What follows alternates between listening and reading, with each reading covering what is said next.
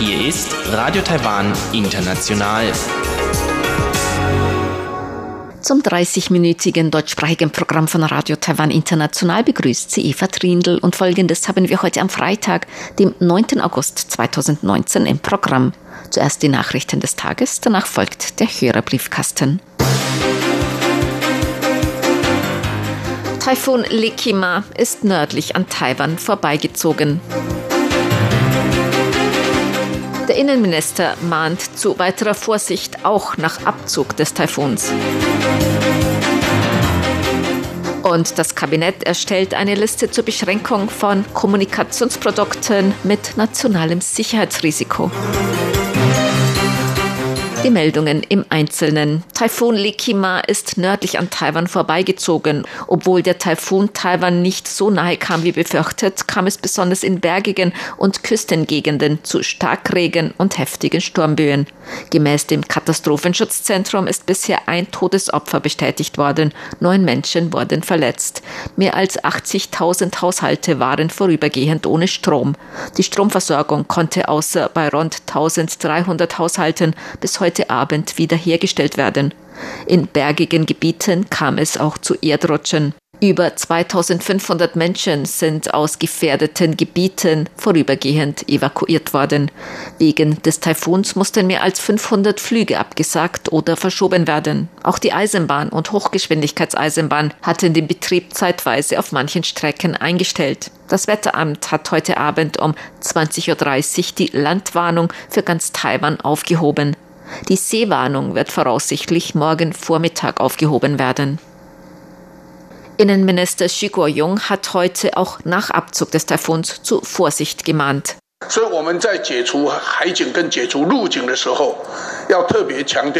以我们在解除海警跟解除陆警的时候，要特别强调 wir müssen nach Aufhebung der Land- und Seewarnung zwei Dinge betonen. Erstens, in den bergigen Gebieten Mittel- und Südtaiwans kann es zu Starkregen und schwerem Starkregen kommen. Darauf muss man unbedingt besonders hinweisen. Zweitens, auch wenn Land- und Seewarnung aufgehoben sind, ist wegen Hochwasserabfluss bei den Flüssen der entsprechenden Stauseen Vorsicht geboten. Von Aktivitäten an diesen Flüssen ist abzusehen.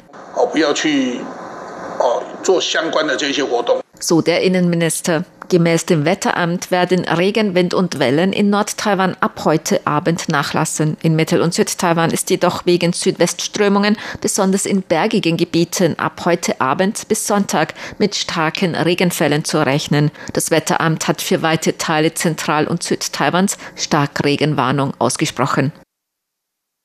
Das Kabinett hat eine Liste zur Beschränkung von Kommunikationsprodukten erstellt, die eine Gefährdung der nationalen Sicherheit darstellen können. Diese Angaben machte Kabinettssprecherin Kolas Yotaka heute.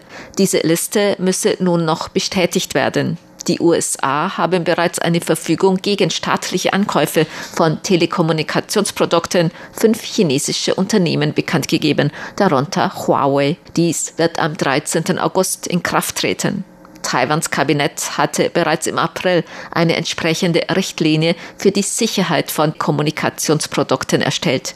Die Richtlinie gilt unter anderem für Server, Webcams, Drohnen, Netzwerkausstattung, Cloud-Dienstleistungen, Computersoftware und Antivirus-Software für Regierungseinrichtungen, öffentliche Einrichtungen oder Anbieter wichtiger Infrastruktur darunter Wasser- und Energieversorgung, Kommunikation, Verkehr, Finanzbereich, Hightech, Industrieparks oder medizinische Notfallversorgung.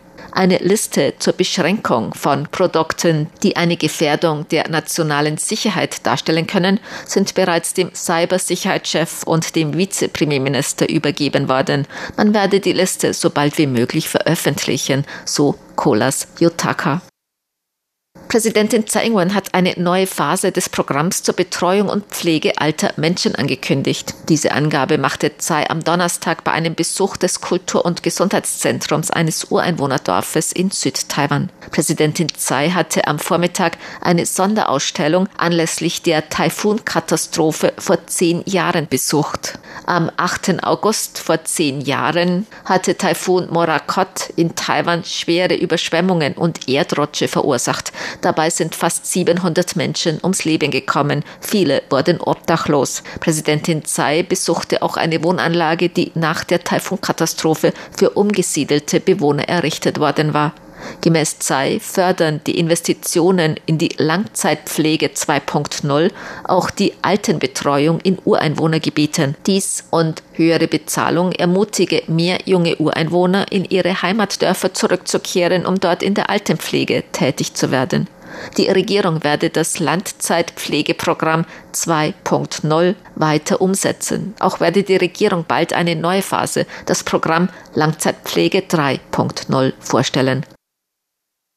Auch einige Hongkonger Filmunternehmen werden gemäß Hongkonger Medienberichten nicht am Taipei Golden Horse Film Festival teilnehmen. Zuvor hatte die chinesische Regierung die Teilnahme von Chinas Filmindustrie am diesjährigen Golden Horse Film Festival Taipei untersagt. Bisher wurde gemäß Hongkonger Medienberichten die Anmeldung von vier Hongkonger Produktionen zurückgezogen. Darunter befindet sich der Polizei-Actionfilm The White Storm 2 Drug Lords, in dem Andy Lau die Hauptrolle spielt. Andy Lau ist ein in Asien sehr beliebter und bekannter Sänger und Schauspieler aus Hongkong. Das für Film zuständige Amt der chinesischen Regierung hat in seiner Bekanntgabe nicht ausdrücklich verfügt, dass der Boykott des 56. Taipei Golden Horse Film Festivals auch für Produktionen und Filmleute aus Hongkong gilt. Trotzdem haben sich Hongkonger Filmunternehmen dem Teilnahmeverbot bereits nach und nach angeschlossen. Die Golden Horse Awards im November zählen zu den wichtigsten Preisen im asiatischen Filmgeschäft und werden oft als Oscars des chinesischsprachigen Films bezeichnet. Die diesjährige Preisverleihung wird am 23. November stattfinden. An diesem Wochenende findet in New York die Taiwan Orchideenschau statt. Die Ausstellung Taiwan, eine Welt der Orchideen im Queens Botanischen Garten in New York hat heute eröffnet. Dort sind mehr als 450 Töpfe mit Orchideen unterschiedlicher Orchideenarten aus Taiwan zu sehen. Die Ausstellung ist eine Zusammenarbeit des Botanischen Gartens und des Taipei Wirtschafts- und Kulturbüros in New York. Sie wird bereits das sechste Jahr in Folge abgehalten. Am Donnerstagabend war die Ausstellung bereits bei einer Vorschau zu besichtigen. Die Direktorin des Botanischen Garten Queens, Susan Lacarte, bezeichnete die Orchideenausstellung als sehr interessant, besonders und vielseitig. Die Taiwan Orchideenschau dauert bis zum 11. August. Sie wird von Kunst- und Kulturprogrammen und weiteren Veranstaltungen begleitet.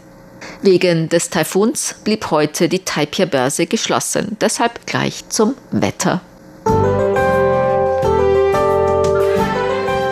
Taiwan stand heute unter dem Einfluss von Taifun Lekima. Der vor Nord-Taiwan vorbeiziehende Taifun hat in den meisten Teilen Taiwans für etwas niedrige Temperaturen gesorgt. Südwest- oder Föhnwinde führten jedoch örtlich zu sehr hohen Temperaturen. Auf der Inselgruppe Jinmen wurde ein Höchstwert von 39,9 Grad Celsius gemessen, in Südost-Taiwan ein Höchstwert von 36,8 Grad.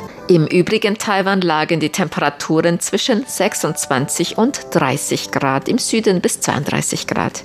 Die Aussichten für das Wochenende. Im Norden und Nordosten sonnig, bei Temperaturen bis 37 Grad. In Mittel- und Südtaiwan bewölkt mit Regenschauern, zum Teil Starkregen und Gewittern, bei Temperaturen zwischen 26 und 33 Grad Celsius. Dies waren die Tagesnachrichten am Freitag, dem 9. August 2019 von Radio Taiwan International.